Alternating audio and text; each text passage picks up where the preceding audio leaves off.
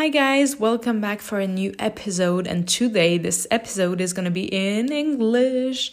So, for the people who actually follow me since the few episodes I posted before, you know that usually I'm not speaking English because this is not my first language. And if you just arrived on this channel, English is not my first language. So I'm very sorry if I'm making some mistakes, and I really hope this is not gonna bother you while you listen to this podcast. Just to give you a little picture of myself, my name is Luana. I'm 23 years old. I live currently in Denmark. The reason why I say currently is because I moved quite a bit over the past few years. I've been living in the USA twice, and um, I have been living in Australia for one year, and I am currently living in Denmark.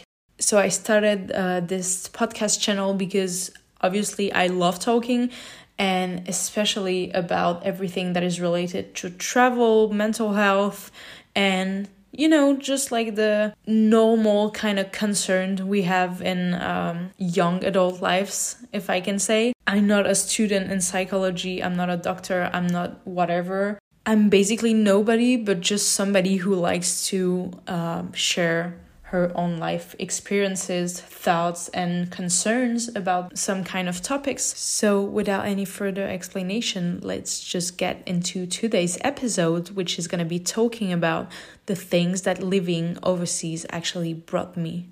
So, guys, the first thing and I guess the most evident one that living abroad brought me was definitely self confidence. Like, why living abroad is such a boost for your self confidence? Well, I think it's actually pretty obvious. Before actually living and moving out of your home country, sometimes, not all the time, I feel like some people are handling the stress pretty easily. For me, it has been really depending on the time of my life where I was actually moving abroad but some people are going to be so chill about it. Some people are going to be so stressed out. And honestly when you are in the second category which is the category of people who are like getting so stressed out and um, very scared about this new move it's just so difficult because you are living behind your family, you're living behind your friends, maybe your relationship, maybe you're gonna let your job, maybe you're gonna move out of your apartment, and everything that you have in your current life is just gonna be on pause for six months, one year. And this is so scary, right? Like, you know exactly what you're losing, but you don't know what you're gonna find when you arrive in a new country, if that makes sense you just arrive there and you have to create everything all over again, which means that you have to find some friends that you're gonna rely on. You have to um, get familiar to your surroundings, like the place you're gonna do your groceries, the place you're gonna go to the bar that has become maybe your favorite bar, favorite restaurant in town. Like all these little things are literally the things that makes you feel comfortable in a place because you are of some marks, like you know exactly where you are and you know which places you like to go. But here, it's not the same because you just arrived and you have no clue where the hell you are. So you have to discover everything all over again. And obviously, this is so scary. And if it's not, that's so cool. Sometimes it just goes that way. You just like, oh, that's fine. I'm just like enjoying the process. And that's amazing. But in both cases, you're just gonna boost your self confidence so much because when you just moved out of your home country, what the hell do you think you're not capable of? Like, what do you think is more scary than this? Because you literally take every single thing that you have in your life and you're gonna take it off your life and you have to rebuild this again. Like, what the hell is more scary than this? You know what I mean? Like, once you've done that, you just have this self confidence that is like literally part of your mindset it makes you feel just so powerful, you know? Like when you've done something so difficult, it just makes it easier to trust yourself and trust the process when you're on the way to do something new that you've never done before. So, the second thing that living abroad brought me is that I know myself much more better. And I think that's a fact. Every single person that is moving abroad is just for some reason that they're lost in their lives. They don't know what to do with their studies. They don't know what to do with their future jobs. They don't know. They just don't know. You know I mean? We're all lost. And I feel like this is a common trait between the people I actually met overseas. And when you arrive in a new country, it's like you have a white sheet. Like you have to write on it, you have to write a new story. You don't know anybody and you're just free to be yourself. Because i don't know if if i'm the only one that i've been through this many times but like when you live in your hometown the reason why you don't do certain type of stuff that you always wanted to do such as i don't know maybe like you know running a podcast channel or growing a new business whatever you want to do the reason why you don't do these things is probably because you are surrounded by people you know. And I feel like even though you could be safe with your close circle, like the people surrounding you on a more like distant way, if that makes sense, like people you met in middle school or like in college or whatever, all these people, even though you're probably like a very confident person, I feel like it still counts, you know? Like you still feel like, oh, but if I'm opening a YouTube channel because I want to become an influencer, maybe some people are going to see my YouTube videos and I, I'm going to feel embarrassed or something like this. And actually, the reason why I'm taking this very personal example is because when I actually started recording podcasts, I started in my first language. And at some point, on the first episodes I actually posted online on my Instagram and stuff, I was like, people are probably gonna go and like listen to it, you know, and I feel a bit awkward about it.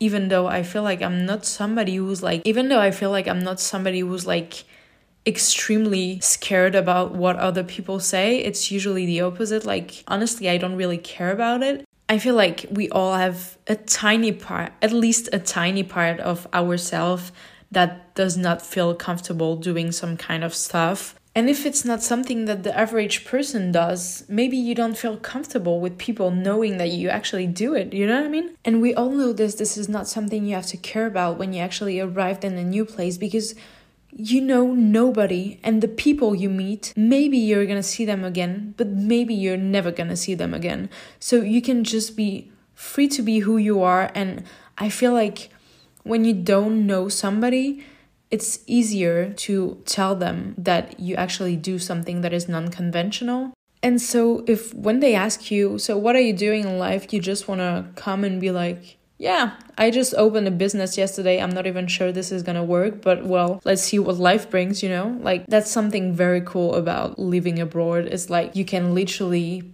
build yourself the personality and the life you truly want to have and this is just amazing. I feel like this is so great for like having a peaceful mind. You know actually not having to care about what other people will think about you and this is just amazing. Another beautiful thing that i'm actually very very happy about is that since I started living overseas, I started living in the present way more. Because as I just said, you just arrived, that's a new country, and you want to explore. You just want to make the best out of it. So when you go and meet some people, when you go for a hike, whatever you're doing, I feel like you are 100% more in it. And this is because you just arrived in a new place, so you have this kind of excitement that you feel like the first weeks or the first month you arrived in a place, you just want to discover everything.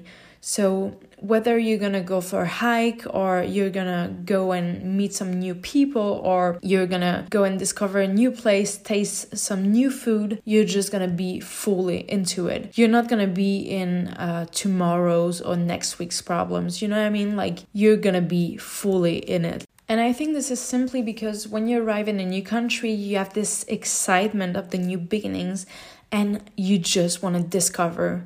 So when you have even like a short time off, you're gonna use that time to do something that you actually want to do whether it's like going on a hike whether it's like meeting a new person at a cafe or try a new restaurant or maybe find a new place go for a sunset picnic on a cliff you know what i mean? Like you want to you want to live things because that's the excitement of the new beginnings. And i feel like this actually hits hard when you come back to your home country because you realize that when you are walking down the street overseas, you're not on your phone. Like you're I mean, I'm talking for myself, you know, but like I feel like I'm gonna be way more just looking at the houses, at the landscapes, looking at the sun, feeling the weather around me, laughing with people. Like I- I'm way more into things and I'm way more aware of my surroundings whether when I was in my home country before, it was my daily life. So I was not paying attention anymore to the buildings around me, to the people around me. And I feel like this is something you realize when you come back in your hometown and you just seeing stuff that you never saw before. And it's not because the stuff wasn't there,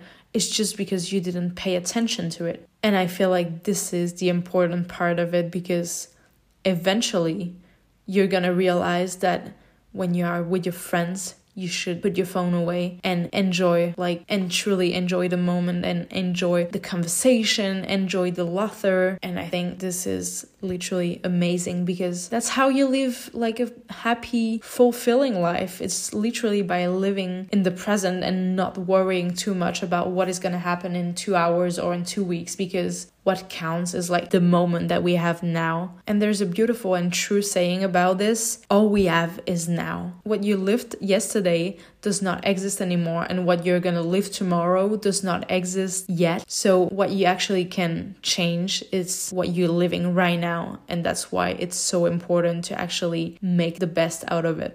Now let's go for the third thing that I actually um, that I actually realized by living abroad is that you can live an incredible life if you want to. So before going to Australia, I was so miserable because it was right after COVID and a lot of things didn't go right in my life, and I just spent so much time crying in my bed and thinking about this beautiful life I could have if I was in Australia right now, trying to meet some new people and trying to enjoy life. And when I arrived in Australia, I was in a truly happiness that I've never lived before. Literally, Australia was the best time I've ever had in my life. I've never been so happy. And um, being there actually made me realize that all the times I've been crying in my bed in France, thinking that my life was just a mess at this point. I was just one decision away from living my best life, literally. So I know it's hard to trust, but like literally, even though you are feeling so miserable, maybe you cry every day, maybe you feel like your friend group is not the friend group you should be in, maybe you feel like you're not living in the place where you should live, maybe you don't have the job you would like to have, maybe the people surrounding you are not good people. There's a lot of things that could be going wrong, but trust me, you are only one decision away from living the life you truly want to have. And I feel like the more you are you are in the state of happiness and new beginning and discovery, the more you actually realize that life is so freaking short and you have literally no time to lose. I hope I'm not giving anxiety to anybody by saying this right now. Like, technically, you have time, okay? Life is pretty long. Like, 90 years is such a long time to actually live a beautiful life. But you know what I mean? Like, this is the best way to realize that if you want to do incredible things, you should do them now because because maybe the opportunity is never going to be there again and you just want to take it.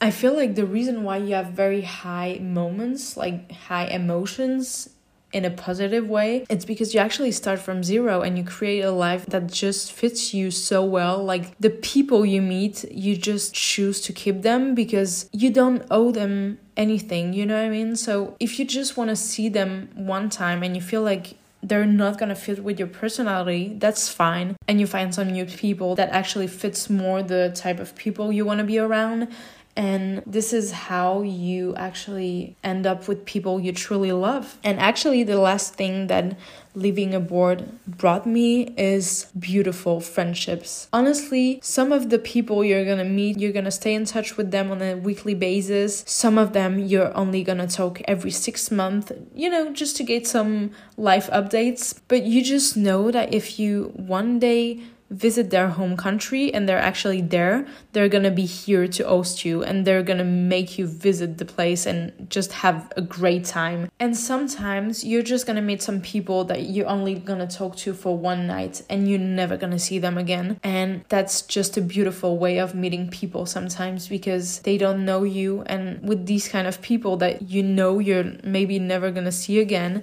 you just share life experiences that you had, which you would probably never share with some other people. And usually I feel like the people traveling are open minded and caring people and uplifting as well because because most of them they uh, they got the same benefits from traveling. They got self-confidence. They got like the sense of living a better life for themselves. And i feel like this is just so uplifting because most of the time when you have an exchange with those people they're just going to be so so so uplifting. And i met some incredible people who did amazing things in their lives where i'm just like ain't no way you did this and you're only like 25 years old. But that's just amazing. That's how you get inspired from people and that's how you want to make your life better and more um, resembling to actually what you want to strive for. Human relationships are so much more intense when you're living abroad because you allow yourself to be truly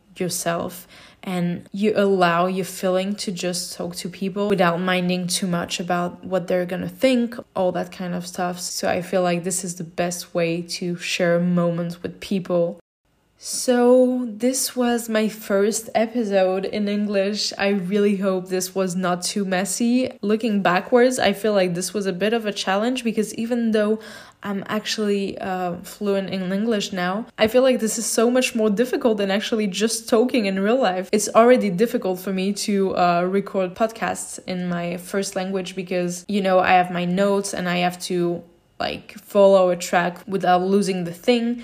So um, obviously, I don't want it to be too messy for you guys. So I didn't realize it was going to be that difficult in English. So yeah, I actually really hope you can recognize yourself in the things I said before. If you actually already lived overseas, and if you never lived overseas, I really hope this gave you the desire to actually try it out because I think this is something that everybody should try at least once in a lifetime. So, yeah, that was it for today, guys.